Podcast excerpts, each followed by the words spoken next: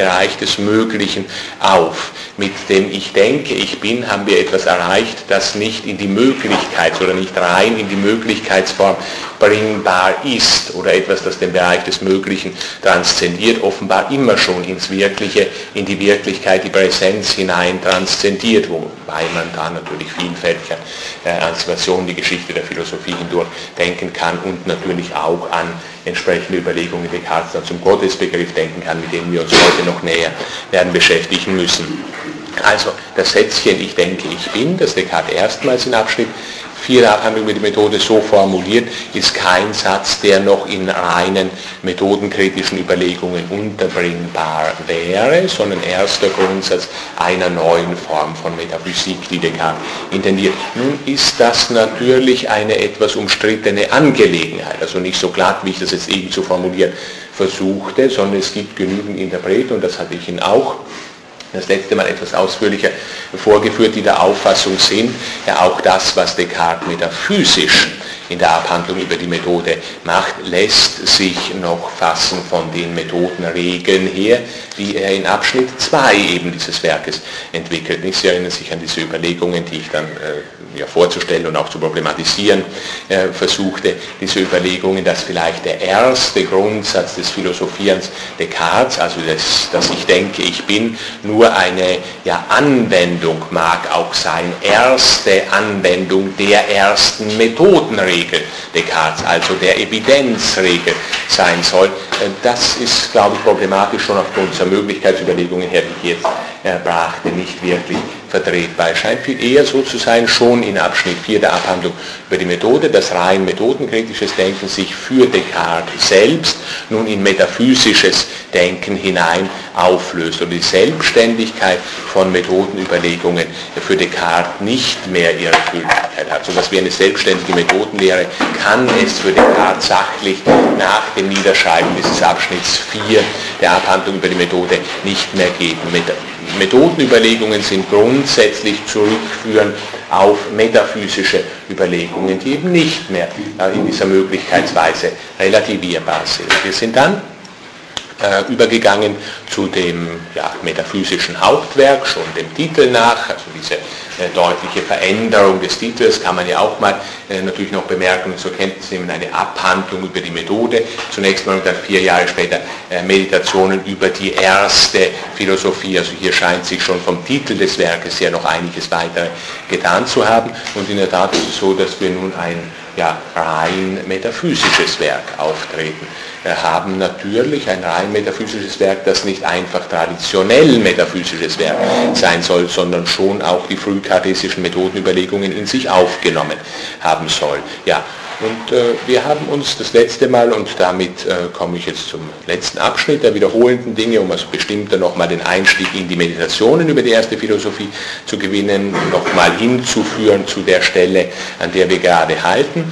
Äh, wir haben uns also mit einigen Abschnitten der Meditationen über die erste Philosophie äh, bereits beschäftigt, haben da zunächst mal äh, einige Titelüberlegungen noch angestellt, haben da bereits so grundsätzliche Neuausrichtung der kartesischen Metaphysik im Verhältnis zu traditioneller Metaphysik äh, gesehen. Also wenn ich mit traditioneller Metaphysik jetzt mal insgesamt immer den Platonismus und Aristotelismus der Tradition anspreche, die ja ohnehin auch immer miteinander zusammengehören. In der ersten Philosophie, dieser Punkt nur kurz erinnert, in der ersten Philosophie soll es gehen um ja letztlich die Existenz des Ichs oder das existierende Ich. Er spricht einen Titel zunächst mal von der Abtrennbarkeit der Seele von dem Körper und natürlich auch um die Existenz Gottes. In Wirklichkeit ist es so, so werden wir Descartes in vielen Argumentationen noch vorführen, sehen, dass die Denker der Tradition gerade in ihren Spitzenpunkten in Wirklichkeit nichts anderes ausgesprochen haben und nichts anderes auszusprechen versuchten, als das, was er eben Ego oder Ich nennt. Also das unbewegt Bewegende ist in Wirklichkeit das Ich oder die Noesis Noesios. Hier ist in Wirklichkeit von dem Ich gesprochen oder die reine Energie. Ja, wenn wir jetzt auf diese drei Gottesprädikationen von Aristoteles Metaphysik Lambda nochmal zurückblicken, da ist in Wirklichkeit von dem Ich gesprochen. Wir sind dann in die erste Meditation bestimmter äh, hineingegangen, also die Zweifelsmeditation, mit der wir uns auch schon jetzt durchgängig beschäftigt haben. Äh, die erste Meditation, ja, ich äh, wiederhole das natürlich nicht im Einzelnen, die erste Meditation, die uns ja, methodischen und radikalen und wenn man das noch als ein drittes daneben nennen möchte, systematischen Zweifel vorführen soll. Dieser Zweifel soll rational sein, nicht diejenigen, die gerne Etiketten aufkleben, schauen ja auch immer, ist das jetzt in den Bereich des Rationalismus oder Empirismus hineingehörig, was wir da bei Descartes äh, selbst finden, nachdem sich bei ihm ja durchaus auch einige empirische oder empiristische Argumentationen, vor allem im naturphilosophischen Bereich, dann finden, also in den Büchern 3 und 4, vor allem der Principia Philosophiae. Ähm, also rational soll dieser Zweifel sein, nicht empirisch. Das heißt, er geht jetzt nicht so auf einzelne mögliche äh, Formen des Zweifels, nicht wie zweifeln denn die Leute, äh, was sind denn beliebte äh, Vorgangsweisen, wenn jemand zweifeln möchte, sondern er geht gleich auf die Zweifelsgründe oder auf die Prinzipien der Zweifel oder des Zweifels in seinen unterschiedlichen Stufen zurück. Der Zweifel soll zugleich radikal sein, wie wir schon gesehen haben. Äh, also das heißt, es gilt im Zweifel grundsätzlich einmal ist allemal oder auch einer ist alle, wenn wir das auf die subjektive Seite oder auf das Subjekt direkt äh, zurückbeziehen. Und Radikalität des Zweifels kann ich weiter noch so ausdrücken, es kann an allem oder es ist an allem zu zweifeln, woran Zweifel möglich ist. Also nicht nur, woran Zweifel wirklich ist, woran es schon bestimmte Formen des Zweifels in Bezug worauf es schon bestimmte Formen des Zweifels gibt. Wir haben dann die einzelnen äh, Zweifelsargumente in einiger Ausführlichkeit gesehen. Das erste Zweifelsargument, also das Argument aus der Sinnestäuschung heraus. Wir sind dann ausführlicher gewesen bei dem äh, zweiten ähm, Zweifelsargument, also dem Wahnsinnsargument. Ich hatte hier immer auch mit den Kategorien Einschränkung und Entschränkung gearbeitet, methodisch, wenn Sie sich an diesen Zweifelsgang erinnern. Also äh, das zweite Zweifelsargument, das die äh, Dignität des ersten Zweifelsargumentes einschränkt und solche Art unsere Erkenntnisfähigkeit einschränkt. Wir haben äh, Schwierigkeiten in Bezug auf die Verallgemeinerbarkeit des Wahnsinnsargumentes äh, gesehen und haben solche Art dann den Schritt, allerdings etwas ausführlicher natürlich, oder sehr ausführlich viel, viel mehr dargestellt, haben den Schritt zu dem dritten Zweifelsargument gemacht, nämlich zu dem Traumargument, ein Argument, das ja besonders wichtig ist, so besonders wichtig zu sein scheint, wenn skeptizistische Positionen der Tradition betrachtet werden, weswegen wir hier auch ein wenig in die Tradition zurückgeblickt haben, zu Cicero, zu Sextus Empiricus und dem einen oder anderen, den man da noch dazu äh, nennen könnte. Es gibt jedenfalls nach Descartes, und das ist sicherlich richtig, es gibt nach Descartes Positionen, äh, die der Auffassung sind, mittels dieses Traumarguments erreichen wir schon einen als vollständig zu bezeichnenden Zweifel. Also wenn wir das Sätzchen somniemus, wir träumen, sagen, wenn wir dazu noch sagen, wir können Traum und Wachen prinzipiell mittels keines Kriteriums vorderhand jedenfalls unterscheiden. Und wenn wir auch noch hinzufügen, Traum, bedeutet für uns vorderhand mal bloße Gewissheit die in keiner Weise Wahrheit ist. Also vollständiges Auseinanderfallen der subjektiven und der objektiven Seite des Erkenntnisvorgangs. Nicht immer wieder in diesen einfachen Bildchen, einer liegt da jetzt im Bett und schläft und träumt dabei zugleich, dass es sich irgendwo ganz anders aufhalten würde. So vollständiges Auseinanderfallen von Gewissheit und Wahrheit soll Traum in erkenntnistheoretischer Hinsicht hier bedeuten. Wenn wir diese drei Dinge alle sagen, so scheint das, jedenfalls für viele Skeptiker, zu bedeuten, dass es mit unseren Erkenntnismöglichkeiten überhaupt vorbei ist oder anders oder besser ausgedrückt, dass damit schon an allem gezweifelt ist. Wir haben dann äh, gesehen, ja, Descartes verweist auch selbst auf die äh, Pyroniker, diese Verweise habe ich Ihnen das letzte Mal gemacht, also auf die radikalste Form von äh, Skeptizismus, die wir in der Tradition haben. Hm, wir haben dann gesehen, wie Descartes, ich hatte das unter dem Titel Einschränkung des Traumarguments behandelt, wie Descartes zu zeigen versucht. Ja, damit ist noch keineswegs an allem gezweifelt. Es gibt durchaus solches, das wir voraussetzen, ganz gleich, ob wir jetzt schlafen oder wachen, ob wir träumen oder eben nicht träumen. Also es gibt vielerlei, das indifferent ist, nämlich in unserem Erkenntnisvermögen oder in unserem Erkennen selbst gibt es vielerlei, das völlig indifferent ist in Bezug auf den Unterschied von Traum und Wachen. Es gibt solches, das da sein muss, und zwar erkenntnismäßig, also im, Raum unseres Erkennens da sein muss und auch immer da ist, völlig unabhängig davon, ob wir jetzt gerade träumen oder wachen und auch völlig unabhängig davon, ob wir jetzt gerade meinen, dass wir träumen oder wachen oder auch meinen, dass wir Traum und Wachen nicht voneinander unterscheiden können. Also alle diese Unterscheidungen, die jetzt wichtig waren zunächst mal in Bezug auf das Traumargument, werden unwichtig, wenn wir zur Kenntnis nehmen, dass es eine fundamentalere Schicht in unserem Erkennen gibt, eine solche immer vorausgesetzt ist, wenn wir denn träumen oder wachen können sollen. Also Unselbstständigkeit äh, des Traumes in dieser erkenntnistheoretischen, in dieser skeptizistischen Argumentation, die Descartes hier vorlegt.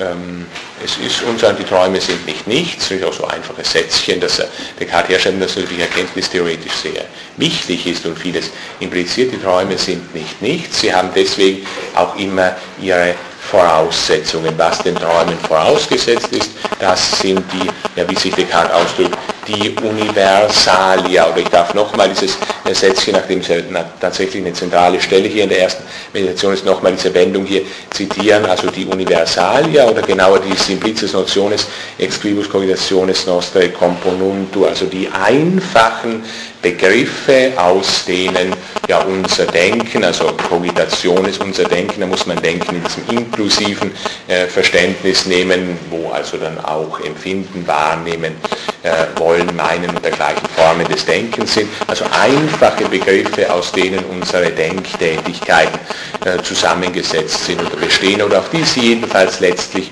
zurückgehen. Auch der Traum ist nicht nichts, er setzt die Universalia traditionell ausgedrückt, die Kategorien voraus. Descartes äh, nennt eine gewisse Liste, auch das hatten wir das letzte Mal gesehen, nennt eine gewisse Liste von Bestimmungen, die vorausgesetzt sind und zwar gleichsinnig vorausgesetzt sind, egal ob wir jetzt wachen oder träumen. Das Beispiel, das ich äh, Ihnen hier zu geben versuchte, war die Kategorie der Quantität.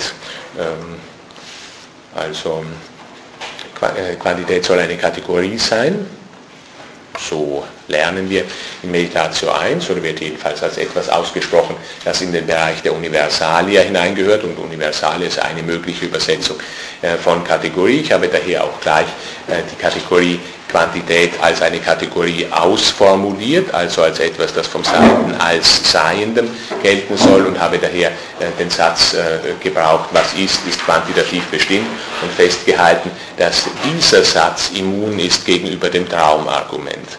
Also der Satz, was ist, ist quantitativ bestimmt, äh, ist wahr, unabhängig davon, ob wir jetzt gerade wachen oder träumen.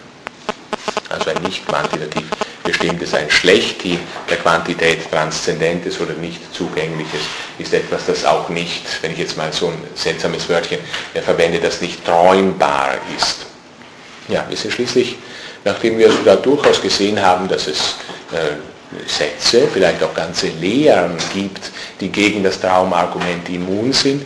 Wir sind dann zu dem letzten äh, Abschnitt der ersten Meditation gekommen, zu dem letzten Zweifelsargument, also dem Genius Malignus. Ähm, der Genius Malignus wird uns heute natürlich noch weiter beschäftigen, vor allem deswegen, weil wir heute zur gardistischen äh, entwickelten Lehre von den Gottesbeweisen auch zu kommen haben. Genius Malignus das Argument, mittels dessen Descartes einen äh, seiner Auffassung nach vollständigen Zweifel erreicht. Also es ist möglich, nur kurz erinnern, es ist möglich, es ist jedenfalls zunächst nicht als widersprüchlich eingesehen, dass es einen zugleich allmächtigen und täuschenden Geist oder ein zugleich allmächtiges und täuschendes, täuschen wollendes Wesen gibt, welches mich selbst hervorgebracht oder gesetzt hat. Wenn das so ist oder unter dieser Voraussetzung, so scheint es, ist kein, äh, keine sichere Einsicht mehr erreichbar. Also Descartes erreicht auch sowas wie ein äh, von ihm selbst her als vollständig zu bezeichneten Zweifel. Wobei noch äh, vielleicht erinnert nur äh, wichtig ist, dass wir statt Deus in Zusammenhang mit Genius Malignus statt Deus auch Fatum, Kasus und anderes einsetzen können. Es geht also nur um eine Größe, ich nannte da die, die sogenannte Evolution, die er dann so häufig hypostasierte. Ist egal, wir können hier unterschiedliche Beispiele einsetzen. Es geht nur um eine Größe, die mich auch in allen meinen Erkenntnisfähigkeiten hervorgebracht hat bewirkt hat, gesetzt hat, geschaffen hat, wie immer wir das jetzt ausformulieren wollen. Und in Bezug auf diese Größe ist jedenfalls vorderhand nicht ausschließbar nach Descartes, dass sie mich jetzt nicht gerade, dass diese Größe mich nicht gerade deshalb hervorgebracht hat oder mit Blick darauf hervorgebracht hat, dass ich zu kritiksicheren Einsichten komme. Vielleicht sind meine Erkenntnisfähigkeiten nicht aus Erkenntnisinteressen, sondern nur aus erkenntnisleitenden Interessen heraus Das ist zumindest vorderhand nicht als widersprüchlich eingesehen, so Descartes. Und in der Tat hat er so gute Gründe dafür zu sagen, damit ist ein vollständiger Zweifel erreicht. Übrigens, bei Kant, ich will noch mal kurz einen Blick auf äh, Kant vorwerfen, wobei das Vor ist es hier nicht mehr so eindeutig, wie wenn wir uns mit dem frühen Descartes beschäftigen. Kant hat ja, ich glaube, es ist 24, Paragraph 4 oder 25 der Kritik der reinen Vernunft, diese merkwürdige Wendung darin von einem Präformationssystem der reinen Vernunft. Ich glaube, das, was, De, äh, was Kant hier mit Präformationssystem der reinen Vernunft anspricht, etwas, das er natürlich vollständig ablehnt, gegen das er vollständig argumentiert, das ist genau das, was wir hier auch angesprochen haben von Descartes mit dem Gedanken des Genius Malignus. Wenn wir dies, bei diesem Gedanken stehen bleiben, so kämen wir tatsächlich zu einem Präformation, zu einem Vorgeformtheitssystem der reinen Vernunft und wir müssen dann in der Folgezeit eben sagen, ja alle unsere Argumente, alles das, was wir für Wahrheiten, für sicher, für gewiss halten, ist nichts, das wir als an ihm selbst sicher oder gewiss auffassen können, sondern es entspricht eben den Formen, gemäß welchen wir präformiert wurden, in Bezug auf welche wir überhaupt nicht wissen können, aus welchen Gründen äh, sie unserer reinen Vernunft einwohnen. Ja, das ist nur ein kleiner Hinweis auf äh, auf Kant von dieser Stelle her, diese seltsame Wendung, die sich bei Kant ja, wenn ich nicht irre, nur dieses eine Mal findet. Wir sind dann übergegangen zu der, und damit schließe ich jetzt die, die Wiederholung ab, wir sind dann übergegangen zu der zweiten Meditation. Erste Meditation, also natürlich die Zweifelsmeditation und in der zweiten Meditation versuchte Kant zu zeigen, dass wir im vollständigen Zweifel die erste absolute Einsicht erreichen. Also nicht ein wirkliches Neben- oder Nacheinander, was zunächst mal Zweifel und dann Erkenntnis angeht. Also zunächst gewissermaßen die negative, dann die positive Ausrichtung. Das zwar eine Interpretation, die in Bezug auf Descartes äh, mitunter oder gar nicht selten auch vertreten wird. Ich glaube allerdings, dass sie falsch ist, dass man sagen muss, dass Descartes hier im vollständigen Zweifel, also nicht ähm, äh, einfach noch einen weiteren Bereich finden, sondern im vollständigen Zweifel erste Einsicht erreicht, weswegen es mir auch so wichtig war, das letzte Mal dann darauf hinzuweisen, dass der Zweifel mit der ersten kartesischen Einsicht nicht vorbei ist. Also dass das Denken nicht zu einem ja, dann hinfort positiven Fortschreiten wird, sondern dass bei Descartes der Zusammenhang zwischen Erkenntnis und Zweifel eng bleibt. Auch dort, wo der radikale Zweifel zunächst mal beseitigt oder überwunden ist, am Beginn von Meditation 2 nämlich. Also äh, hier äh, äh, auch nur ganz kurz die, äh, die Einsicht in das Sätzchen, ich denke, ich existiere, dieser Satz ist notwendig, wahr, äh, der wird am Beginn von Meditation 2 hier erreicht.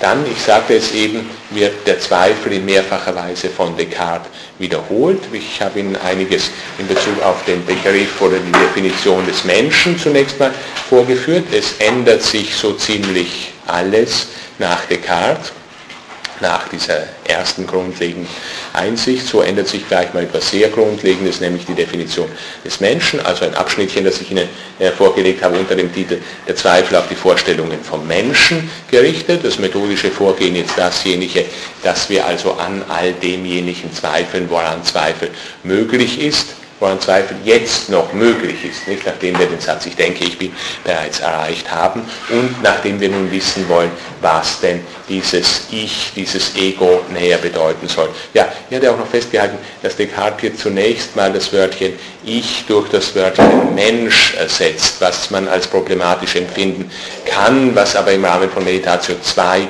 meiner Auffassung nach noch nicht problematisch ist, dann in der dritten Meditation, die wir gleich sehen werden, allerdings sehr wohl problematisch ist. Descartes blickt also zurück, was denn bisherige Definition oder Auffassungsformen des Menschen waren. Sie haben hier auch eine sehr äh, grundlegende Kritik vorgelegt, gekriegt an der Arbo-Porphyrianer, der Mensch traditionell wesentlich äh, von der, äh, vom Baum des Porphyrius her gefasst, wie wie uns Descartes zumindest implizit mitteilt, das ist sicherlich richtig. Also die berühmteste Definition des Menschen, wenn man sie argumentativ vortragen möchte, traditionell, dann geht man da sicherlich auf Porphyrius oder dann eben auf Boetius, also auf ganz äh, porphyrianisches zurück.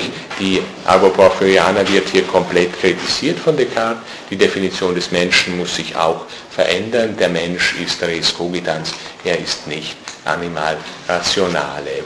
Ja, noch weitere äh, Kritikmomente, die wir da auch gesehen haben, nur ganz kurz angesprochen, die Seelenlehre insgesamt oder zumindest eine der prägendsten Seelenlehren der Tradition insgesamt wird hier auch von Descartes zugleich kritisiert im Zusammenhang seiner Frage nach dem Ego bzw. eben nach dem Menschen, also die aristotelische Seelenlehre nicht nur in Bezug auf den Begriff des Menschen, die Definition des Menschen ändert sich daraus, sondern in Bezug auf die Bestimmung der Seele, der Anima selbst. Die Gleichsetzung von Mens und Anima, die wir bei Descartes offensichtlich haben in seinem Hauptwerk, in den Meditationen über die erste Philosophie, bereitet sich hier bereits vor in der zweiten Meditation, diese Gleichsetzung, die so vielfältige dann Schwierigkeiten mit sich bringt, nicht nur in Bezug auf die Katzen, die dann aus dem Fenster geworfen werden und sich trotzdem merkwürdigerweise äh, äh umdrehen, bevor sie unten aufkommen, was sie eigentlich nicht machen dürften nach Descartes, wie manche meinen, sondern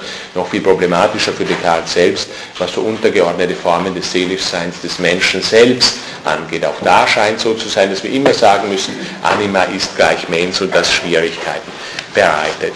Ja, wir sind dann noch übergegangen und damit äh, äh, schon fortgeschritten zum Ende der zweiten Meditation hin. Äh, Descartes durchläuft noch einen Zweifelsgang im Rahmen der zweiten Meditation. Zunächst mal also in Bezug auf den Begriff des Menschen oder des Subjekts, dann geht er zweifelnd an die Seite des Objekts ähm, heran. Das ist das, was in Zusammenhang mit seinem Wachsbeispiel äh, durchzuführen oder vorzustellen war. Descartes zeigt uns, dass die Substanz, das, naja, also sollte ich jetzt aus aristotelischen Gründen heraus nicht so sagen, sagen wir es vielleicht besser so, dass das zugrunde liegende, also das Hypokeimenon, ohne dass ich jetzt da Wort spielen möchte mit Hypokeimenon und Subjektum, dass das zugrunde liegende, jedenfalls sowohl der subjektiven Seite wie auch der, wie auch der objektiven Seite des Erkenntnisprozesses das Denken und nichts anderes ist. In Bezug auf die subjektive Seite hat es bereits gezeigt, in Bezug auf die objektive Seite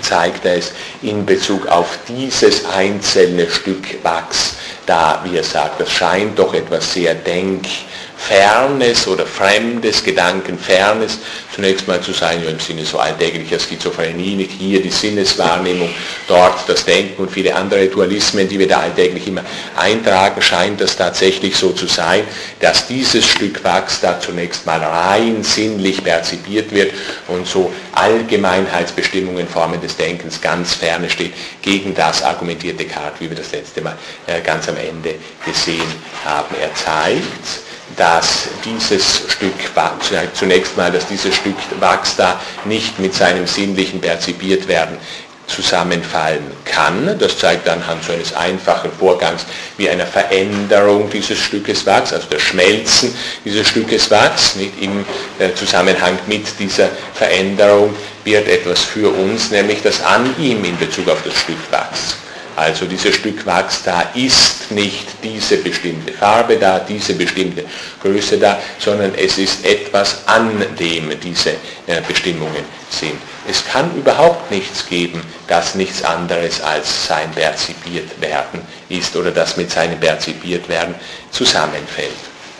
Ja, und Descartes äh, führt das dann noch weiter, indem er zeigt, dass, und das ist der letzte Schritt äh, dann hin zum Denken als Voraussetzung, als zugrunde liegenden dieses Stückes Wachs da, er zeigt, dass die Veränderungsmöglichkeiten in Bezug auf dieses Stück Wachs da jede Zahl übersteigen.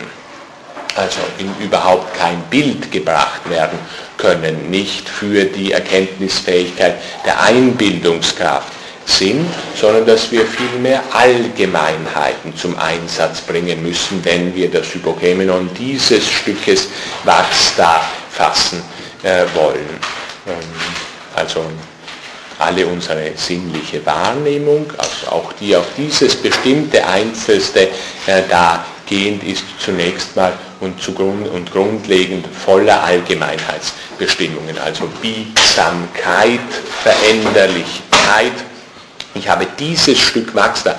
Muss man also immer äh, dieses dieses da bei Descartes auch betonen. Wir, wir, gehen da nicht zu irgendwelchen Allgemeinheiten Wachs überhaupt oder dergleichen weiter oder Körperlichkeit überhaupt vielleicht, sondern auch dieses bestimmteste Stück Wachs da habe ich viel grundlegender erfasst, wenn ich jetzt nicht sage, es riecht so und so, es hat diese und jene Farbe, sondern wenn ich, wenn ich die Bestimmungen der Veränderlichkeit oder der Biegsamkeit ausspreche oder zum Einsatz bringe. Also alles unser Sehen, Wahrnehmen ist zunächst mal und in allererster Linie Denken, gemäß schon diesem allgemeinen Sätzchen, das ich ja immer wieder genannt habe. Ich sehe ist nur eine Abbreviatur, Kurzform für das ausführliche und philosophisch viel anspruchsvollere, intellektuell haltbare Ich denke, ich sehe. Jedem, jedes Ich sehe ist in Wirklichkeit ein Ich denke, ich sehe oder ich denke, dass ich sehe. Wobei man jetzt nur noch hinzufügen muss, und das sieht man schön etwa von diesem Wachsbeispielchen her, das ist nicht nur so ein hintereinander Schachtelungssystem, so dass wir sagen müssten, ja, ja, also allem Sehen ist irgendwie ein Ich, das in sich selbst Denken ist, also Selbstbewusstsein ist vorausgesetzt, sondern auch das Sehen immanent, also so in sich selbst wird sich oder zeigt sich hier als denkförmig. Also das Sehen selbst ist verunmittelbartes Denken, verunmittelbartes Urteilen zunächst mal ganz wesentlich. Inwiefern das Denken letztlich Urteilen bei Descartes ist eine Frage, die wir dann vielleicht von Meditatio 4 her erst gründlich äh, beantworten können. Äh, jedenfalls, dass unser Denken, dass unser Sehen wesentlich Urteilen, verunmittelbartes, verstecktes Urteilen natürlich ist, ist besonders deutlich in diesem Beispiel, dem zweiten charisischen Beispiel aus Meditatio 2, das ich Ihnen ganz am Ende das letzte Mal noch erinnert habe. Also dieses Ich sehe zufällig Menschen auf der Straße vorübergehen und so weiter. Damit bin ich am Ende, wenn ich mich recht erinnere, sind wir da das letzte Mal stehen geblieben am Beginn äh, der Meditation 3. Ja, also nachdem niemand von Ihnen äh, äh da Einspruch hält, äh, wird das stimmen. Äh, damit bin ich also am Beginn der dritten Meditation einer sehr umfangreichen Meditation im Verhältnis zu den ersten beiden angelangt.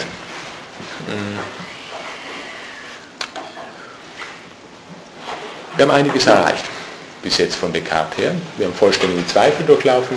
Wir haben die erste, sofort, wir haben eine erste als vollständig als absolut zu bezeichnende Einsicht erreicht. Ich denke, ich bin und wir haben einiges herausgezogen inzwischen, was in dieser Einsicht liegt.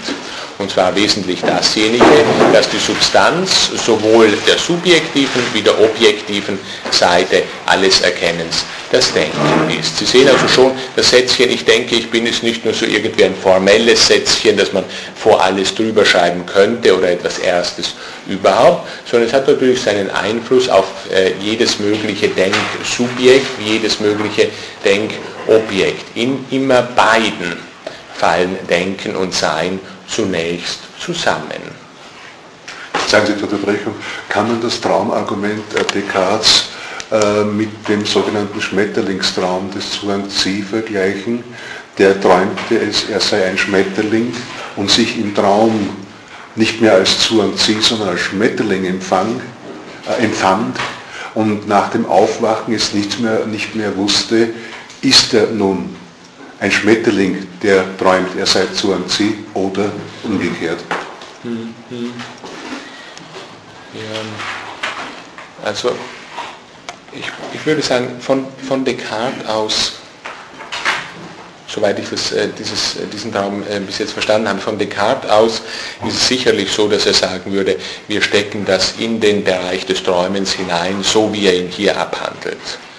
Also so, dass wir auch hier sagen müssten, naja, auch wenn ich jetzt beispielsweise nicht weiß, ob ich gerade ein Schmetterling bin oder ein Mensch oder dergleichen, was ja alles aus Traumgründen heraus äh, möglich ist und argumentierbar wäre, auch in einem solchen Fall kommen wir weiter zu dieser Schicht der Universalia, die unbezweifelbar sind, auch für den Schmetterling, wenn er denkt, dass er ein Mensch ist. Nicht, weil sie nämlich in diesem Wörtchen denken selbst drinstecken. Also wenn denn der Schmetterling denken kann, jetzt formuliere ich es mal transzendentalphilosophisch aus, wenn denn der Schmetterling denken kann oder denken können soll, dass er ein Mensch ist, ja, so muss er eben über das verfügen, worüber wir immer verfügen müssen, wenn wir denn denken können sollen.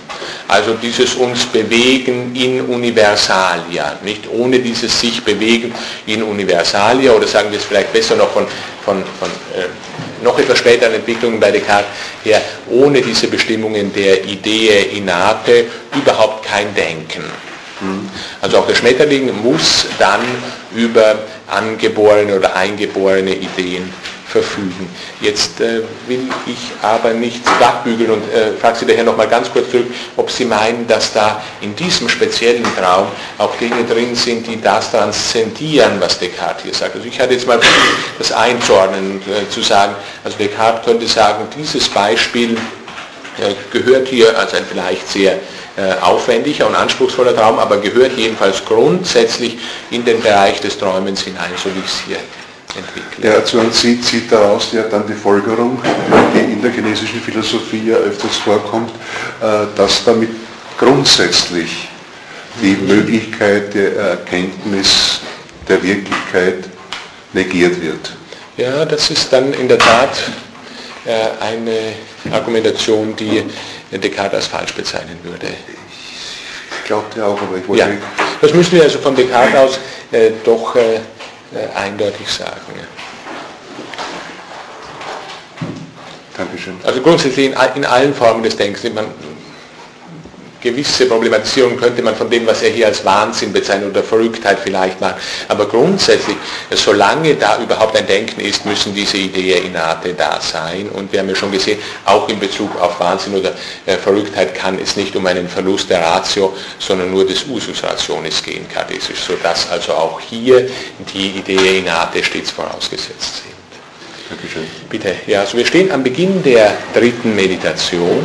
Ich darf vielleicht hier kurz mal äh, zitieren, also eine sehr berühmte Meditation natürlich, nicht wie die zweite Meditation, auch so die berühmteste Sachen bei Descartes natürlich auch sehr umstrittene und auch äh, fleißig und gern kritisierte, zum Teil auch äh, ja, dem Versuch nach durch Lachen falsifizierte Dinge, die da in der dritten Meditation drin steht, der sogenannte erste Gottesbeweis, den Descartes hier gibt, ist allerdings sehr verkürzt, nicht wenn wir, wenn wir da einfach von, von nur ersten Gottesbeweis sprechen, den Descartes hier gibt. Das sind natürlich viele wichtige Dinge drin, vor allem ideentheoretischer Natur, die wir äh, etwas langsamer werden sehen müssen. Vor allem müssen wir zunächst mal äh, sehen, wie er denn überhaupt dazu kommt, jetzt hier einen Gottesbeweis führen zu müssen. Also wenn ich sage, äh, sogenannter erster Gottes, äh, Gottesbeweis, so ist das natürlich auch vielleicht ganz ganz kurz einzuordnen. So grundsätzlich sage ich nur zum Missverständnis ähm, äh, Vermeidung gleich dazu. Grundsätzlich ist es so, dass Descartes uns lehrt, es gibt nur zwei Gottesbeweise. Es gibt auch Stellen, an denen er sich direkt so ausdrückt, äh, Stellen, in denen er dazu kommen wir etwas später, in denen er zu rechtfertigen versucht, brieflich, warum er überhaupt die fünfte Meditation reingeschrieben hat. Das ist in der Tat so, wenn man so die Meditation liest, könnte man mitunter den Eindruck haben, diese fünfte Meditation ist jedenfalls in wesentlichen Teilen fast überflüssig. Und da versucht er sich zu rechtfertigen und festzuhalten, nachdem ich den ersten Gottesbeweis geben musste, wollte ich den zweiten, der geführt werden kann. Er spricht da dann auch von a posteriorischem und a priorischem Gottesbeweis. Das ist eine allerdings eher etwas äußerliche Bezeichnungsform. Der a posteriorische Beweis wäre dann der, der in Meditation 3 drin steht und der a priorische, der, der in der fünften Meditation drin steht. Er spricht da eindeutig davon, dass man von zwei Gottesbeweisen sprechen muss, was sein Werk angeht, wobei grundsätzlich unabdingbar in Bezug auf seine Argumentationen ausschließlich der erste zu sein scheint. Also der, der in der dritten Meditation drinsteht. Ich sage nur noch so gewissermaßen nebenbei äh, dazu, es gibt auch Descartes-Interpretationen, die die Auffassung vertreten, dass Descartes selbst in den Meditationen drei Gottesbeweise gegeben hätte und nicht zwei. Wo das vertreten wird, da findet man zwei Gottesbeweise in Meditation 3 selbst drin. Wir werden noch sehen, äh, wie man zu dieser Auffassung kommen kann. Grundsätzlich ist das aber nicht die gardisische Linie und ich denke, äh, dass es letztlich falsch ist, von drei Gottesbeweisen zu sprechen. Also sogenannter erster äh, Gottesbeweis Descartes, um den soll es jedenfalls wesentlich in Meditation 3 gehen. Suchen wir irgendeine Bezeichnung dafür, dann sagen wir zum Beispiel egologischer Gottesbeweis. Das ist zwar eine etwas vielleicht unschöne Ausdrucksweise, aber es ist immerhin deutlich bezeichnet. Ekologischer Gottesbeweis, also aus dem Ich heraus die Existenz Dei bewiesen im Unterschiede dann zu dem äh, ja eben auch gewöhnlich natürlich so bezeichneten ontologischen Gottesbeweis, der in der fünften Meditation dann auftreten wird. Natürlich, wenn ich jetzt hier sagte, ähm, nur zwei Gottesbeweise, äh, führt Descartes, so ist das in starker Kritik gesprochen, äh, mit starker Kritik gesprochen an äh, berühmten, berühmtesten Gottesbeweislehren der Tradition. Was ist denn eigentlich berühmter, was Lehren von den Gottesbeweisen angeht, in der Tradition als das, was Thomas von Aquin am Beginn beider Summen macht, also der philosophischen und der theologischen Summe macht. Was ist berühmter als seine Rede von den fünf Wegen, gerade auch in den Traditionen natürlich, in denen sich Descartes zu bewegen gewöhnt hat, also diese klare Fest, dieses klare Festklopfen der Fünfzahl, was wir, bei, was wir bei Thomas erst in der zweiten Summe haben, das ist etwas, wogegen sich Descartes hier auch eindeutig aussprechen wird. Ich werde noch einen kurzen Blick vielleicht zurückwerfen auf diese traditionellen äh, Formen von Gottesbeweisen, wenn wir die eigenen kartesischen entwickelt haben. Aber zunächst mal wie kommen wir denn eigentlich dazu, wie kommen wir auf den Einfall, überhaupt einen Gottesbeweis jetzt führen zu sollen oder gar äh, zu müssen? Ich darf aus dem Beginn von Meditation 3 zunächst zitieren. Also Descartes wiederholt hier wieder mal seine Einsicht in das Sum Cogitans, wieder auf dieses erste Prinzip zurückgehend.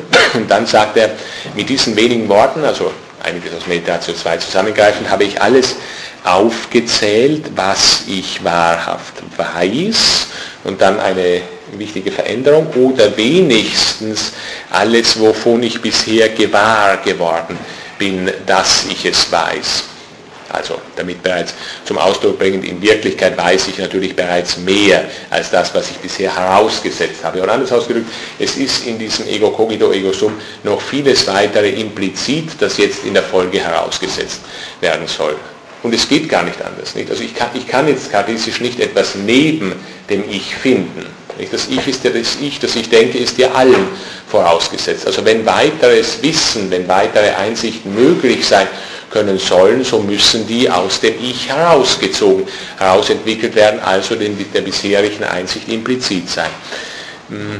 Jetzt das Zitat fortgesetzt. Nun will ich noch sorgfältiger umschalten, ob nicht vielleicht doch noch etwas anderes in mir ist, das ich bisher nicht berücksichtigt habe. Ich bin mir dessen gewiss, dass ich ein denkendes Wesen bin. Weiß ich also etwa schon, was dazu erforderlich ist, dass ich hinsichtlich irgendeiner Sache gewiss sein kann. Ja, das muss ich offenbar, also zumindest implizit. Ähm, Descartes stellt sich jetzt also hier die Frage, was ist denn Gewissheit? Und zwar kritiksichere Gewissheit. Ich muss implizit bereits wissen, was kritiksichere Gewissheit ist, wenn ich dieses erste Ego cogito ego sum vollständig gewiss äh, kritiksicher einsehe.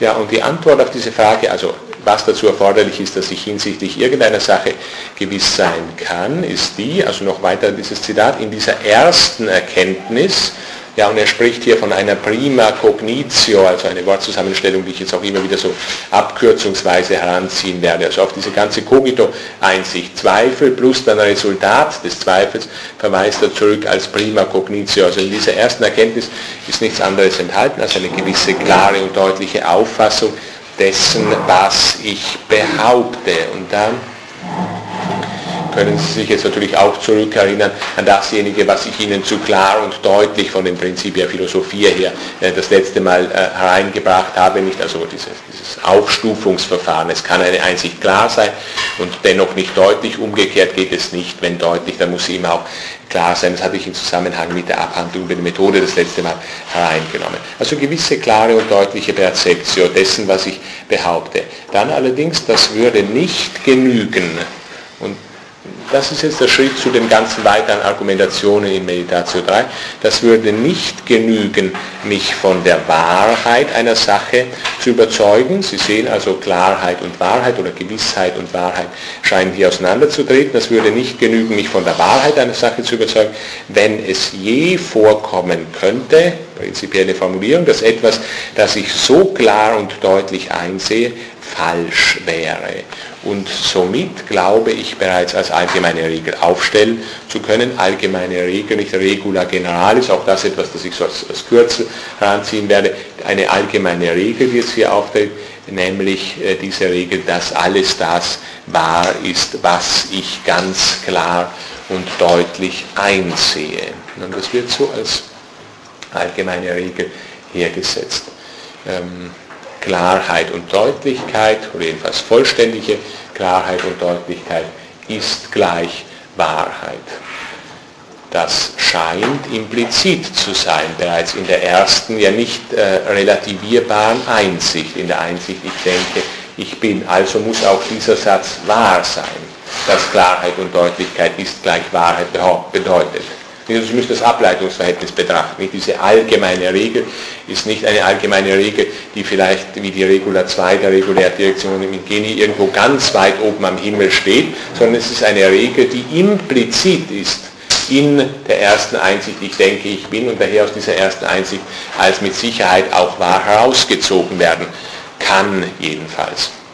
Nun ist es natürlich so, dass damit noch nicht allzu viel ausgesagt ist, dass Klarheit und Deutlichkeit ist gleich Wahrheit ist, vor allem deswegen nicht, weil da ja vieles dagegen spricht, wie uns Descartes auch gleich mitteilen will. Es scheint so zu sein, dass wir häufig zumindest in der Vergangenheit, damit spricht er ja immer auch die Tradition an, nicht nur seine eigene Vergangenheit, dass wir also vieles für völlig klar und deutlich äh, gehalten haben, was sich dann doch als falsch herausgestellt hat. Daher muss man das jetzt, ähm, muss man die, die Aufgaben, die sich Descartes an dieser Stelle stellt, so formulieren. Er muss die Bedingungen, ich formuliere es wieder mal mit Kant aus, er muss die Bedingungen der Möglichkeit dafür angeben, dass dies gilt, nämlich dies, Klarheit und Deutlichkeit ist gleich Wahrheit. Dass das so sein muss, nicht Klarheit und Deutlichkeit ist gleich Wahrheit, das wissen wir schon, weil sich ja dieser Satz aus dem Ich denke, ich bin Satz heraus ergeben hat. Nur hindert das natürlich nicht, dass noch ein ganzes Set von weiteren Bedingungen eingetragen werden muss. Gefunden werden muss, gesetzt werden muss, wie sich das bestimmte methodisch verhält. Das wissen wir an der Stelle noch nicht. Bedingungen, die vorausgesetzt sind, wenn denn gelten können soll. Klarheit und Deutlichkeit ist gleich Wahrheit. Ja, mm, also wir sehen, wir sehen in diesem äh, Text natürlich sehr schön, äh, Descartes fragt weiter nach dem Ich, er fragt weiter nach dem Wissen oder genauer nach dem Wissen des Wissens. Also eben danach, was ich denn da schon weiß oder auch wie ich denn weiß, wenn ich überhaupt etwas weiß. Und was sich hier weiter zeigt, ist, äh, ja, das hatte ich jetzt schon ein wenig so in meinen Zusatzbemerkungen zu dieser Stelle angedeutet, was sich da weiter zeigt, ist, dass ein gewisser ja, Unterschied im Denken oder im Ich auftritt, in dem Moment, wo wir auf es selbst reflektieren, wo wir nach dem Wissen fragen, also wo wir äh, die Form Wissen des Wissens haben, tritt der Unterschied ins Wissen ein. Der Unterschied im Wissen, wir, können ihn als Subjekt und Objekt ausformulieren, er formuliert ihn aus als Klarheit und Deutlichkeit hier, das ist die subjektive Seite, als Wahrheit dort, das ist die objektive Seite. Also indem ich mein Wissen betrachte, das macht er hier, also ich will Umschau halten, ob sie nicht, nicht vielleicht noch anderes in mir ist, oder indem ich die erste Erkenntnis selbst betrachte, also Selbstbezüglichkeit, Erkenntnis, Reflexion auf die Reflexion selbst durchführe, indem ich das Wissen meines Wissens betrachte, unterscheidet sich dieses in sich selbst. Die Bezeichnungen bei Descartes eben hier Klarheit, dort Wahrheit. Implizit muss ich auf jeden Fall wissen, was dazu gehört, dass ich einer Sache völlig gewiss sein kann, sonst wäre die erste Einsicht nicht äh, vollziehbar. Hm. Descartes spricht auch direkt von implizitem Wissen. Bringen eine, äh, ein Verweis vielleicht diesbezüglich noch, äh, direkter Verweis Descartes hier nun auch auf Platon, und zwar näherhin auf Platons Menon, ganz, also nicht in der, nicht in der Meditationes, aber äh, in einem Text, der von der Entstehungszeit her vergleichbar ist, nämlich in der äh, Epistolat Poetium, äh, spricht er in Bezug auf Sokrates apud Platonem und verweist dann direkt, also etwas ausführlicher gebaut, sodass ich das jetzt hier nicht zitiere, verweist direkt auf diese äh, Unterweisungssituation, was den Sklaven angeht, nicht? also Sokrates, der da, was ja auch sklaventheoretisch äh, eine interessante Angelegenheit ist, also Sokrates, der hier einen Sklaven unterweist in äh, äh, geometrischen Dingen. Und es zeigt sich hier, dass die Erinnerung, ähm, Descartes hat das Wörtchen Reminiscentia herinnen und er hält auch fest, dass dieser Sklave äh, Veritates, quastam Veritates ex mente propria herauszieht, also aus seinem eigenen Geist herauszieht, ohne dass die dort in irgendeiner ja, empirischen Weise hineingebracht oder hineingelegt worden wären. Also das Erkennen äh, wesentlich Wiedererinnerung ist oder die Gleichsetzung von Erkennen, von Lernen und Wiedererinnerung, wie wir es bei Platon haben, die nimmt Descartes auch auf. Und zwar gerade im Zusammenhang damit, dass wenn wir mal eine erste Einsicht oder diese erste Ich-Einsicht erreicht haben, alle weiteren Einsichten nur Explikation sein können. Explikation von in dieser Ich-Einsicht bereits implizit. Man kann natürlich, wenn man das systematisch noch weiterentwickelt, das macht Descartes nicht. Also weder in der dritten Meditation noch in der Visual Avoetio. Man kann sich natürlich die systematische Frage stellen, ob Descartes auch behaupten würde, wenn man ihn fragen würde, dass diese platonische Lehre von äh, Erlernen oder Erkenntnis ist Wiedererinnerung, ist Anamnesis, dass diese Lehre erst von den kartesischen Voraussetzungen her vollständig rational einsehbar ist. Nicht? Denn bei Descartes sehen wir ja, ist diese Argumentation zugunsten der Wiedererinnerung, der Erkenntnis als Wiedererinnerung, davon abhängig, dass die erste Einsicht die Ich-Einsicht ist. Bei Platon ist das ja nicht so, oder zumindest ist es bei Descartes, äh, ist es bei Platon nicht so, dass er das höchste Mathema, also die Idee des Guten, das Prinzip der Prinzipien, äh, als ich ausgesprochen hätte. Man kann sich also systematisch fragen, ob man sagen muss, erst dann, wenn die Idee des Guten, also dieses Welt- und Erkenntnis konstituierende Prinzip, wie wir es bei Platon haben, erst wenn die Idee des Guten als Ich ausgesprochen ist oder als Ich denke, dann ist auch diese leere Erkenntnis, ist Wiedererinnerung äh, vollständig kritiksicher. Ich gehe davon aus, dass Descartes das affirmiert hätte. Ja, also Klarheit und Wahrheit, äh, klare und deutliche äh, Einsicht müssen gewährleisten, dass das klar und deutlich Eingesehene zugleich wahr ist. Warum? Da geht er immer wieder in der Begründung auf die Prima Cognitio zurück, weil eben sonst die Prima Cognitio nicht vollzogen wäre. Und eben deswegen müssen auch die Voraussetzungen dafür gegeben sein oder auch gesetzt werden, dass Klarheit und Deutlichkeit Wahrheit bedeutet. Also wir sehen inzwischen einen doch großen systematischen Schritt, den Descartes gemacht hat, der Satz Ich bin denkend, dieser Satz, also der Satz Ego cogito, ich bin äh, denkend, der hat sich weiterentwickelt in den Satz was klar und deutlich ist, ist wahr. Und ich hoffe, also in dieser Regula Generalis, und ich hoffe Ihnen jetzt also einigermaßen dieses vermittelt zu haben, dass das jetzt nicht vielleicht eine zusätzliche, doch irgendwie wieder im Sinne des frühen Descartes hereinkommende Methodenregel ist, an die er sich jetzt an der Stelle erinnert und die er aus der Tasche zieht, sondern dass das etwas ist, das er direkt aus dem Satz Ich bin denkend herausentwickelt oder in das hinein er diesen Satz fortentwickelt hat. Ja, und natürlich liegt jetzt in diesem Sätzchen, was klar und deutlich ist, ist wahr, schon die Aufforderung, diese beiden Seiten, also subjektive und objektive Seite, die wir inzwischen erreicht haben, zunächst hatten wir sie ja nicht, die wir inzwischen erreicht haben, miteinander zu vermitteln. Also Descartes fragt jetzt, was sind die Bedingungen der Möglichkeit, also so, so wie ich ihn hier interpretiere, einiges zusammenziehen, was sind also Bedingungen der Möglichkeit dafür, dass Gewissheit Klammer Klarheit und Deutlichkeit, zugleich Wahrheit ist. Also was die, sind die Bedingungen dafür, dass all das, was ich klar und deutlich einsehe, zugleich wahr ist. Nicht nur für mich gilt, für die subjektive äh, Seite des Denkens, sondern zugleich objektiv ist und so ist. Also für die objektive Seite des Denkens. Nicht nur für den Menschen, sondern auch für das Was gültig ist. Und diese Bedingungen, Bedingungen der Möglichkeit, ich glaube, so kann man äh, systematisch zusammenhängend die Meditationes 3 äh, bis 6 interpretieren. Die Bedingungen äh, der Möglichkeit dafür, dass Klarheit und Deutlichkeit ist gleich Wahrheit ist, die leitet Descartes in den Meditationen 3 bis 6 ab und zwar von seinem System aus betrachtet vollständig ab. Man kann natürlich immer, wenn man von gewissen Weiterentwicklungen des kartesischen Systems dann in der Folgezeit herblickt, sagen, dass da viele Zwischenschritte noch fehlen. Aber Descartes scheint mir eine vollständige Ableitung äh, zu haben. Am Ende der Meditation ist, will Descartes dann dargelegt haben, was wir voraussetzen müssen, auf das klare und deutliche Gewissheit ist gleich Wahrheit ist. Ja, große Bedeutung also dieser Argumentationen zur Regula Generalis am Beginn von Meditatio 3, ausgreifend bis ans Ende des ganzen äh, Werkes hin.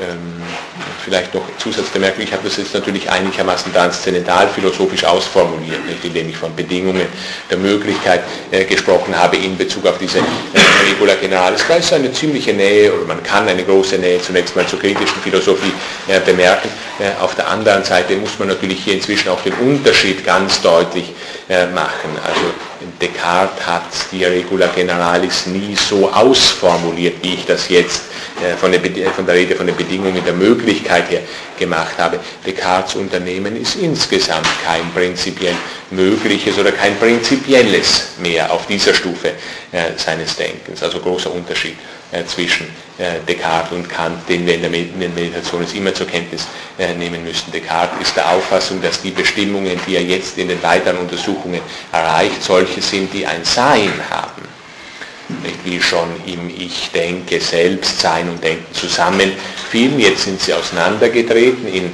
Gewissheit und Wahrheit. So haben natürlich auch die folgenden Vermittlungsbestimmungen, die erreicht zunächst mal gleich die Bestimmung Deus für Descartes ein Sein, sind nicht bloße Möglichkeitsgesetztheitsgrößen, haben also nichts von dem an sich, was Kant dann unter dem Titel die Lehre von dem transzendentalen Ideal verhandelt. Ähm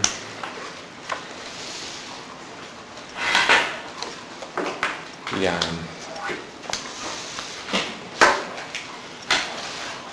Und Descartes sucht also nun Voraussetzungen dafür, dass Klarheit Wahrheit bedeutet. Und hier sieht er gleich als entscheidend an, zwei Bestimmungen. Und zwar erstens äh, die Existentia Dei und zweitens die Veracitas Dei, also Existenz und Wahrhaftigkeit Gottes. Warum kommt er auf diese beiden Bestimmungen? Er geht wieder mal zum Zweifel zurück also auch in der dritten Meditation noch, wie wir es zuvor ausführlicher im Zusammenhang mit der zweiten äh, dargestellt haben, geht also nochmal äh, zu äh, zum Zweifel zurück und zwar gleich zu dem stärksten Zweifelsargument, also zu dem Genius Malignus Argument. Und er äh, ist jetzt weiterhin bei dieser Fiktion, ist so weiterhin der Auffassung, vielleicht ist es so, dass es einen solchen mich immer täuschen wollten äh, allmächtigen Gott gibt bis zu einem gewissen Grad hat sich der zwar bereits in den Widerspruch hineinbegeben, er will mich immer täuschen, er ist auch allmächtig, trotzdem täuscht er mich nicht immer, nämlich in dem Sätzchen ego cogito, ego sum nicht.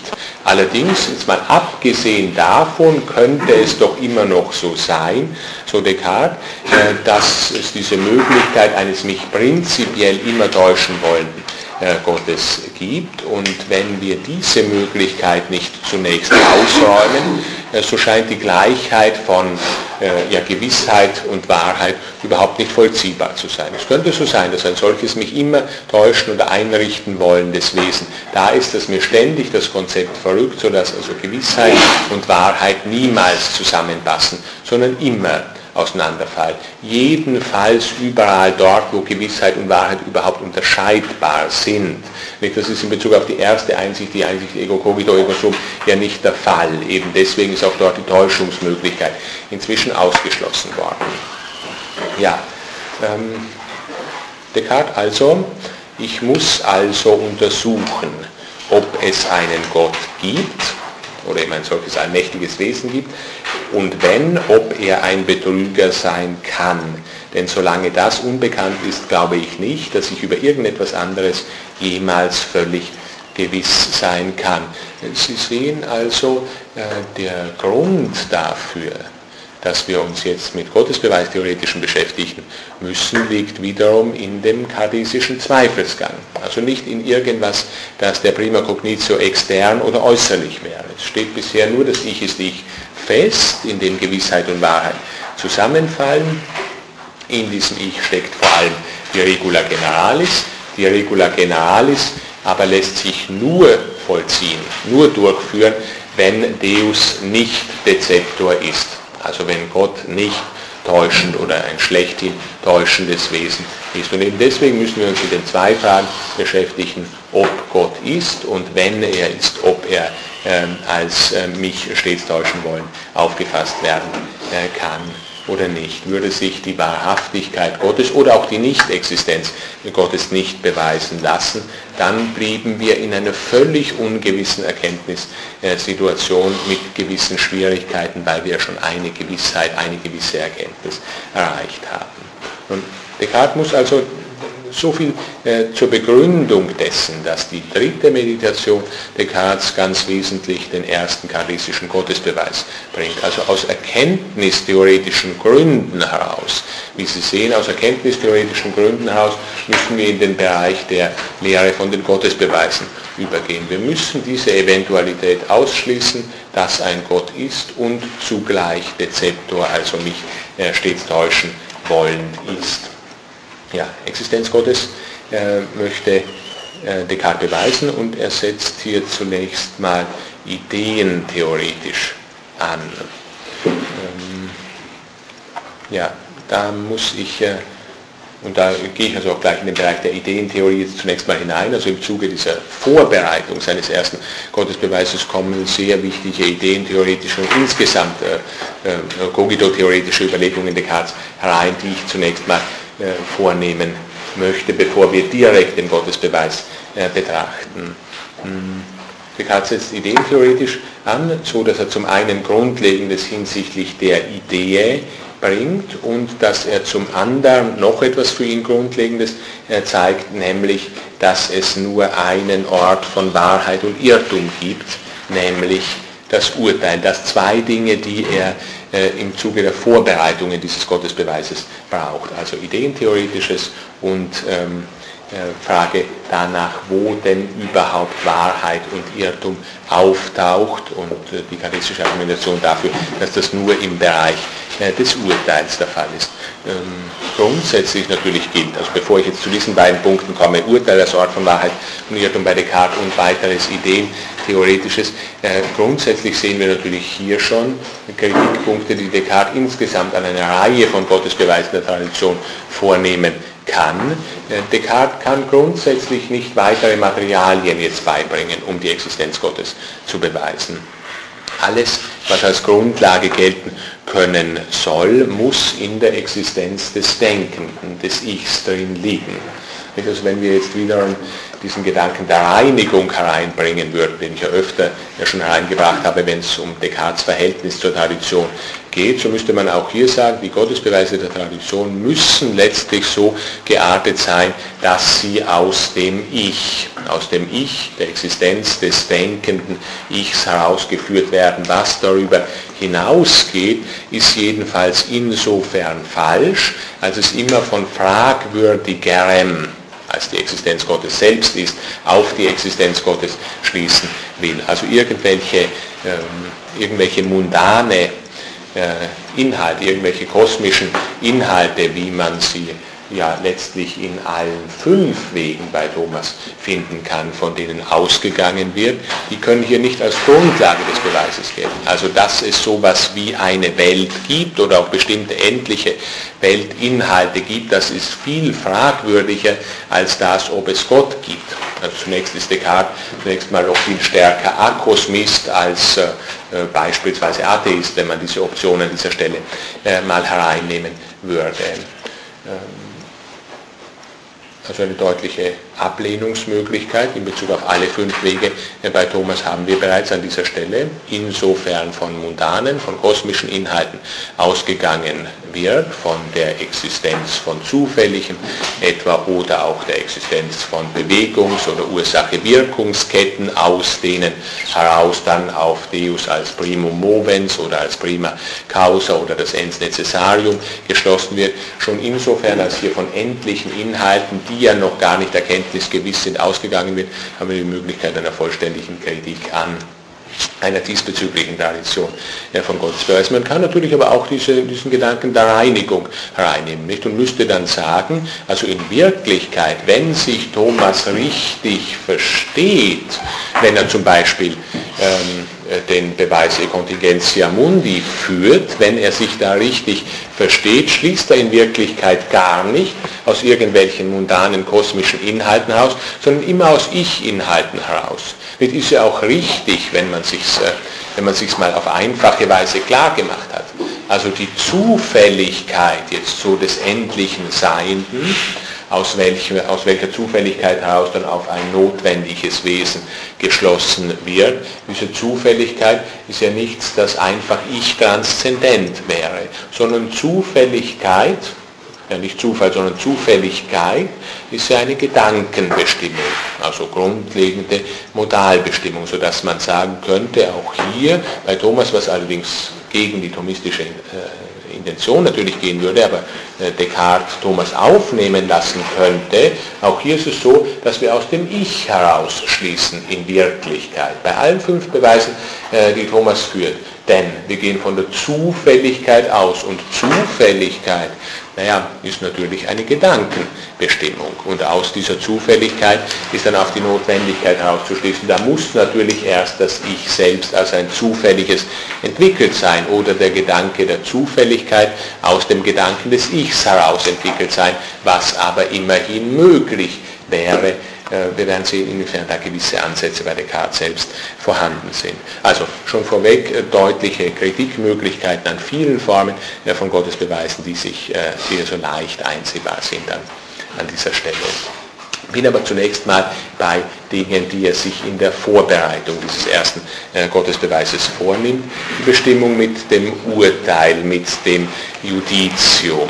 Descartes lehrt uns hier und äh, sehr viele Theoretiker der Neuzeit sprechen ihm das nach, entwickeln es zum Teil auch selbst unter anderen äh, Voraussetzungen. Jedenfalls erscheint also sehr wirkmächtig und einflussreich zu sein. Wahrheit und Irrtum gibt es nur im Bereich des Urteils. Also eine gewisse Argumentation zunächst mal, wenn wir so plakativ sprechen, gegen die aristotelische, auch platonische, plotinische Rede von der Seinswahrheit auf der einen Seite, ja, und auf der anderen Seite, und das für uns zunächst mal noch viel wichtiger, erscheint es auch so zu sein, dass es Ich-Inhalte gibt, in Bezug auf die wir überhaupt nicht von Wahrheit und Irrtum, Wahrheit und Falschheit sprechen können.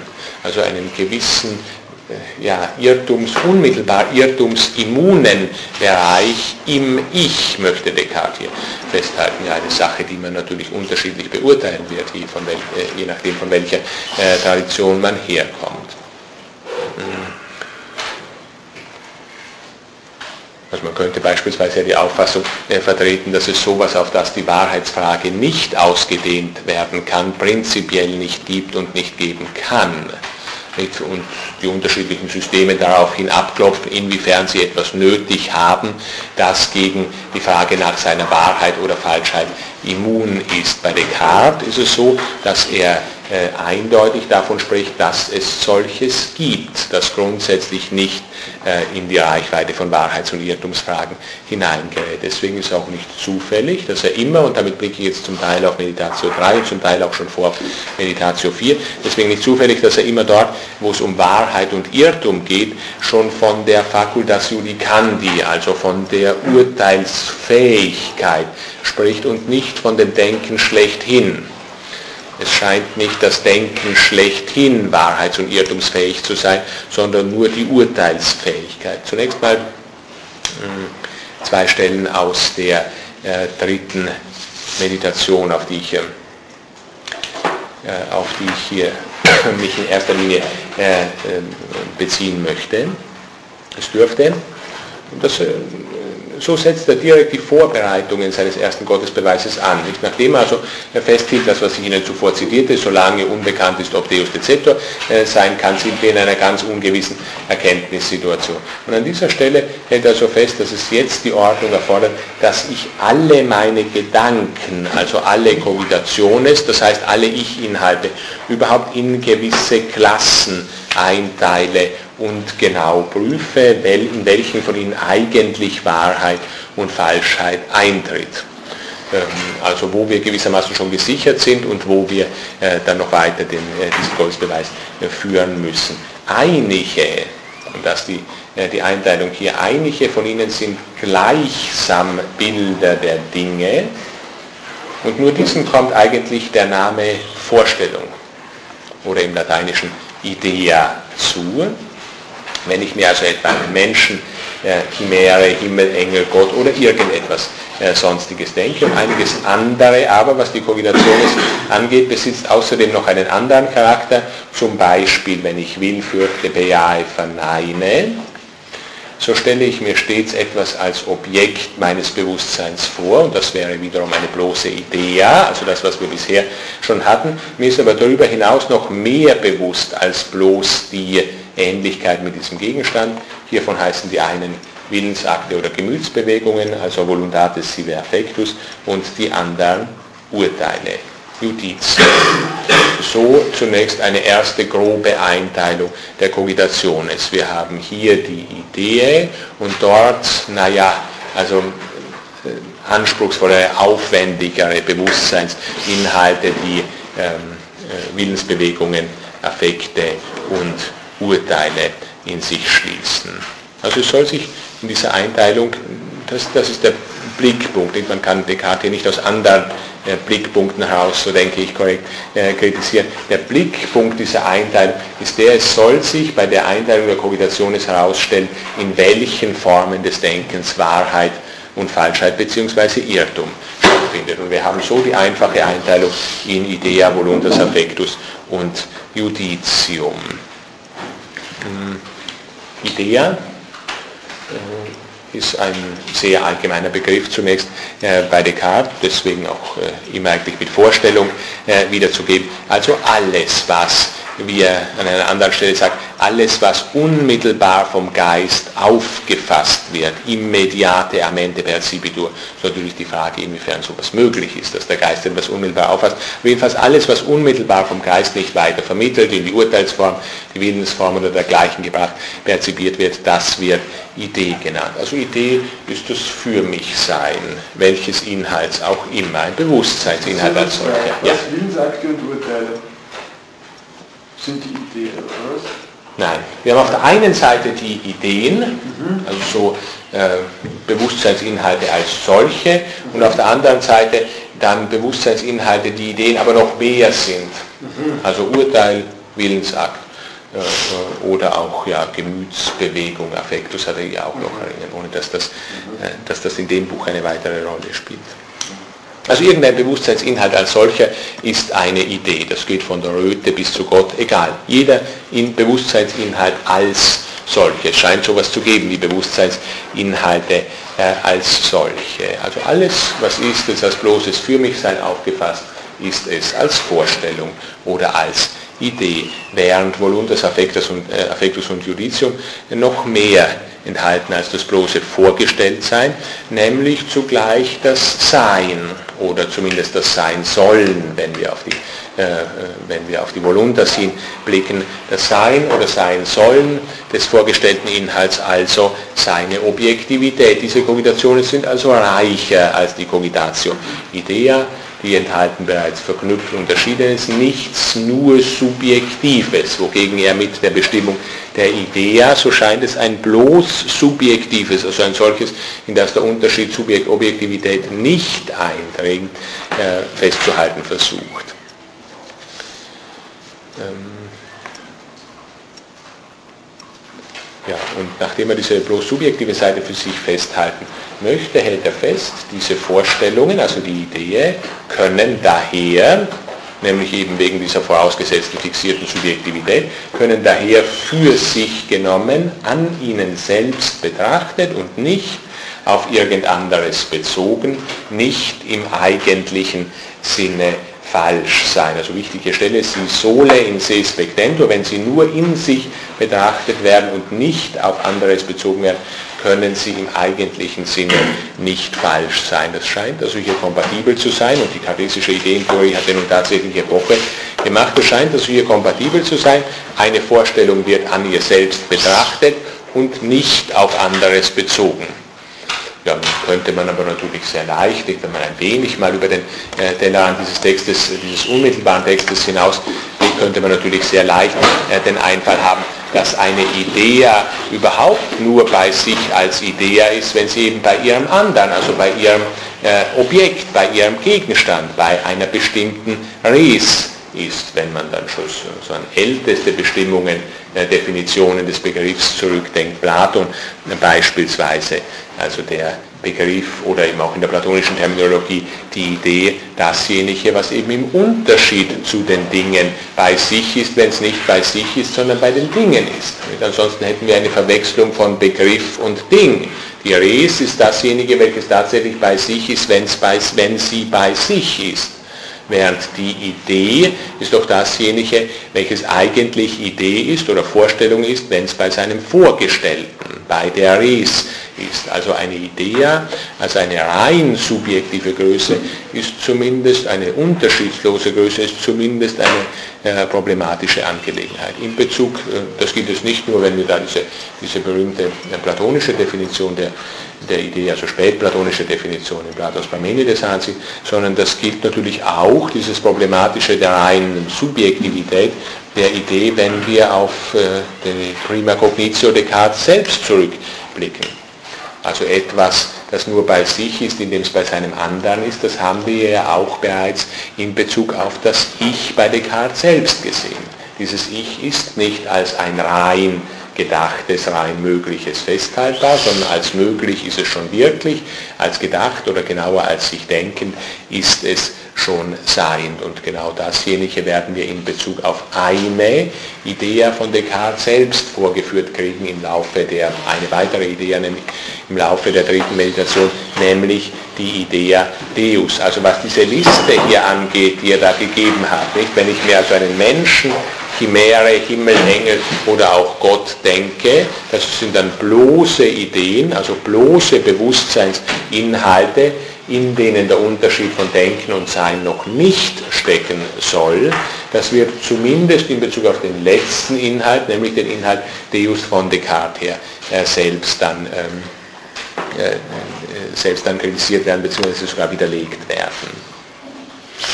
Ja, in Bezug auf die Ideen insgesamt aber möchte Descartes abhalten. Also es gibt äh, Ideen, die sind rein wesentliche äh, Cogitationen, die sind nur bei sich, bei sich.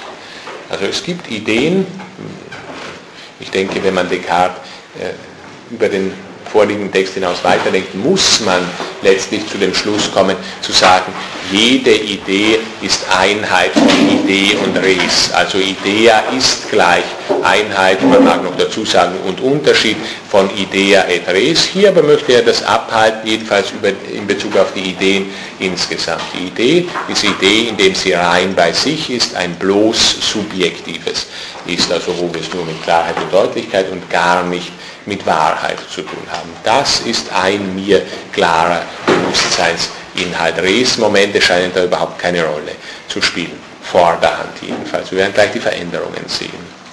Also wir sehen eine ganz gewaltige Einschränkung des Gebiets in Bezug auf das von Wahrheit und Falschheit gesprochen werden kann, künftig hin in Bezug auf das, was überhaupt philosophiert werden kann, wenn doch die Wahrheitsfrage äh, von dem Bereich des Philosophierens nicht abtrennbar ist, wenn wir uns etwa an Aristoteles äh, zweites Buch der Metaphysik äh, zurückerinnern. Einschränkung des Gebiets in Bezug auf das von Wahrheit und Falschheit gesprochen werden kann, gigantische Folgen natürlich für weite Teile neuzeitlichen Philosophierens. Vorstellungen sollen in sich selbst urteilsfrei sein, also nicht in sich unterschieden, mit sich zusammenstimmen oder nicht zusammenstimmen, eben deswegen nicht wahrheits- und irrtumsfähig sein. Bloße Identitäten, die unterschiedsfrei sind. Mit der Entfernung des Unterschieds, das ist sicherlich richtig, ist auch die Wahrheitsfrage äh, und äh, Irrtumsfrage entfernt. Also etwa in einem Beispiel, das Descartes im weiteren Verlauf gibt, Ziege, Capra ist eine Vorstellung, eine Selbstbewusstseinsbestimmung und Selbstbewusstseinsbestimmungen als solche sind nicht als wahr oder falsch beurteilbar, sondern sie sind einfach. Also wir sehen, die Idee ist einfach ein nicht konsequent genug idealisiertes Seiendes bei Descartes, wenn wir dann nochmal einen Rückblick auf ältere metaphysische äh, Tradition machen, konsequent genug idealisiertes Seiendes Vorderhand nur in der Bestimmung des Ichs. Eben deswegen enthält das Ich zugleich das Denken und das Sein. Letztlich müsste das für jedes Ich-Moment auch gelten. Vorderhand aber äh, ist die Idee ein ähm, ja, Urteils- und daher Wahrheits- und Irrtums Freies. Äh, noch ein Zitat dazu. Stelle ich mir nun eine Ziege oder eine Chimäre vor, wobei hier offenbar von Descartes mit gemeint ist in diesem Beispiel, wir gehen jetzt zunächst mal alltäglich populär davon aus, wobei wir davon noch gar nichts wissen können an der Stelle, aber das machen wir des Beispiels wegen, wir gehen populärerweise mal davon aus, dass es Ziegen gibt, in welcher Form von Wirklichkeit auch immer, während es Chimären nicht gibt. Das scheint also zu dem Hintergrund dieses äh, Beispiels zu gehören, stelle ich nun eine Ziege oder eine Chimäre vor, so ist es nicht weniger wahr, dass ich diese, als dass ich jene vorstelle. Also er kann zwar das Wörtchen wahr hier zum Einsatz bringen, aber das wahr soll sich nicht auf den einen und auf den anderen Inhalt beziehen. In diese Inhalte bringt der Unterschied, daher auch die Wahrheit oder die Falschheit nicht ein sondern wir können immer nur festhalten, es ist korrekt, ich stelle dieses vor, ich stelle anderes vor. Nun ist es natürlich so, dass man auch sehr leicht auf den Einfall kommen kann, und zwar einfach deswegen, weil wir das eigentlich spätestens seit Platon wissen in unserer Tradition, dass ich immer etwas als etwas vorstelle. Also ich stelle mir beispielsweise jetzt, und das ist zwar nicht etwas, das direkt bei Descartes so drinsteht, worauf man aber leicht kommen kann von anderen Beispielen her, ich stelle mir also beispielsweise die Ziege oder eine Ziege als das Tier mit den längsten Ohren vor. Da wird also besonders deutlich, dass ich mir immer etwas als etwas oder niemals ein unterschiedsloses vorstelle. Und in diesem genannten Beispiel dürfte doch auch nach Descartes die Vorstellung als Vorstellung falsch sein. Trotzdem würde er hier noch äh, weiterhin dazu sagen müssen, nach dem eben gegebenen Zitat, auch hier ist es wahr, dass ich mir eine Ziege als das Tier mit den längsten Ohren vorstelle.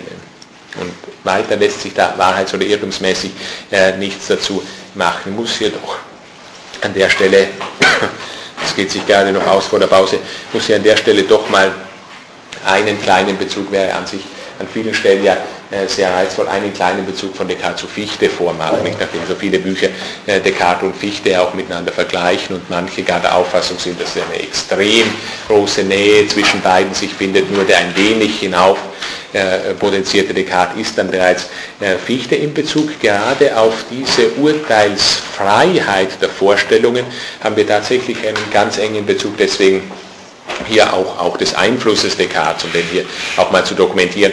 Äh, deswegen doch äh, an der Stelle vielleicht einen kleinen Vergleich. Äh, in Paragraph 1 der Grundlage der gesamten Wissenschaftslehre Fichtes, also der berühmtesten der und wichtigsten der Jena-Wissenschaftslehren, der frühen Wissenschaftslehren, Fichtes aus dem Jahr 1994, lehrt uns Fichte Folgendes hinsichtlich jetzt seines ersten schlechthin unbedingten Grundsatzes der Wissenschaftslehre. Wissenschaftslehre bedeutet Philosophie nach, äh, nach äh, Fichte, also so wie er sie intendiert. Nicht, das ist so revolutionär, dass sogar die Philosophie einen neuen Namen bekommen muss, nicht mehr Philosophie heißt er darf, sondern Wissenschaftslehre äh, genannt werden muss. Und er, auch er spricht hier von einem ersten schlechthin unbedingten Grundsatz. Und dieser erste schlechthin unbedingte Grundsatz ist sehr nahe zunächst mal dem ersten Grundsatz der kartesischen Philosophie. Es ist nämlich der Grundsatz Ich bin ich oder genauer das Ich setzt sich selbst oder setzt sein eigenes Sein, also eine gewisse Dynamisierung des ersten kartesischen Grundsatzes, äh, so scheint es. Von diesem ersten Grundsatz aus ähm, einige Überlegungen, die Fichte äh, da angibt. Wir setzen etwa, so sagt er, wenn A sei, so sei A. Äh, was sich hier ausspricht, das kann ich jetzt hier nicht weiter ausführen, findet sich auch so bei Descartes in Wirklichkeit nicht entwickelt, ist das, dass das Prinzip der Identität aus dem ersten Grundsatz der Wissenschaftslehre entwickelt wird. Das ist natürlich eine gewaltige Angelegenheit. Also ein logischer Grundsatz wird in diesem Falle aus, einem transzendentalphilosophischen, aus einer transzendentalphilosophischen Grundhandlungsweise von Ich heraus abgeleitet. Letztlich ist das was, das wir von Descartes, von Descartes auch fordern müssten. Nicht? Wenn Descartes an allem gezweifelt haben will, und über den Zweifel nur mittels seiner Ich-Einsicht, ich denke, ich bin, hinauskommt, so impliziert das doch, so scheint es, dass auch die Grundbestimmungen der Logik, also etwa das Prinzip der Identität, in diesem Fall nicht etwas ist, das vorweg feststeht, bevor wir zu dem Satz, ich denke, ich bin, kommen. Es kann aber auch hinterher natürlich nicht irgendwie daherkommen, sondern es muss implizit sein. Nicht? Und es müsste also, wenn man eine Logik schreibt von kartesischen Voraussetzungen aus, doch so sein, dass etwa auch der Satz der Identität, des zu vermeidenden Widerspruchs und alles weitere, das man da noch anschließen kann, aus dem Satz, ich denke, ich bin herausentwickelt. Also der Satz, alles ist mit sich identisch, ist dann etwa einfach eine abstrakte Ausdrucksweise für den Satz, ich denke, ich bin.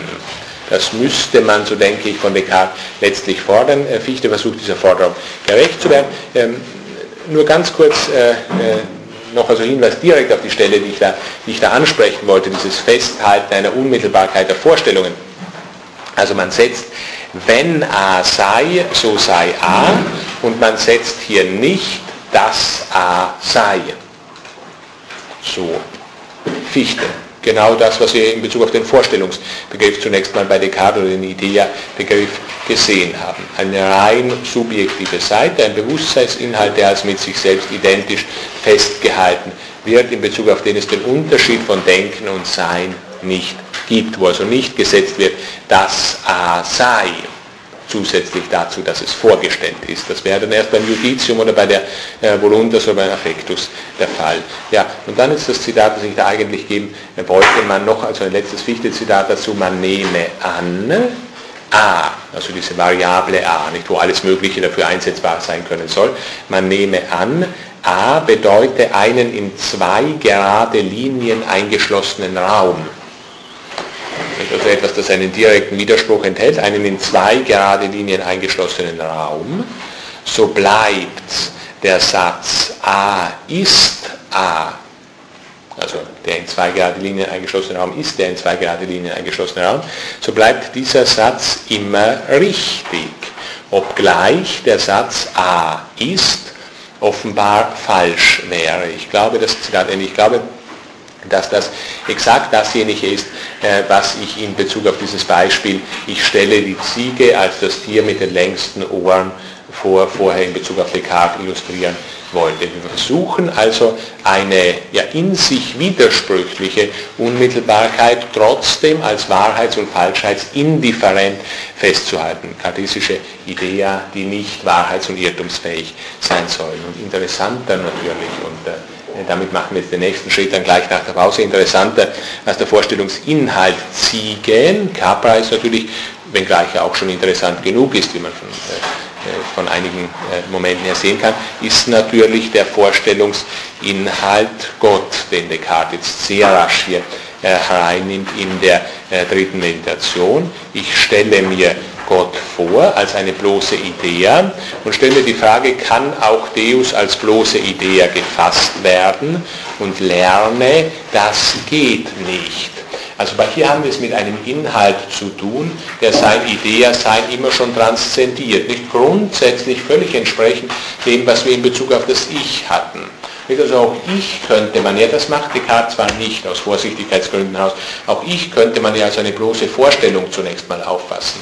Das geht aber kartesisch nicht, schon aus demjenigen Haus, was er uns in der zweiten Meditation mitgeteilt hat. Also ich, Ego, kann er nicht in der Liste von Vorstellungen bringen. Nicht Ego ist von vornherein keine reine Idee, also ein nur subjektives, sondern Ego ist von vornherein subjektivitätstranszendent, also Einheit von Denken und Sein. Und nun zeigt Descartes, und das werden wir uns jetzt im Zuge seines Gottesbeweises näher ansehen müssen, und zeigt Descartes, dass auch die Vorstellung Deus immer bereits ein Urteil impliziert, also keine urteilsfreie Vorstellung ist, immer schon über sein bloßes Vorgestelltsein hinausgeht.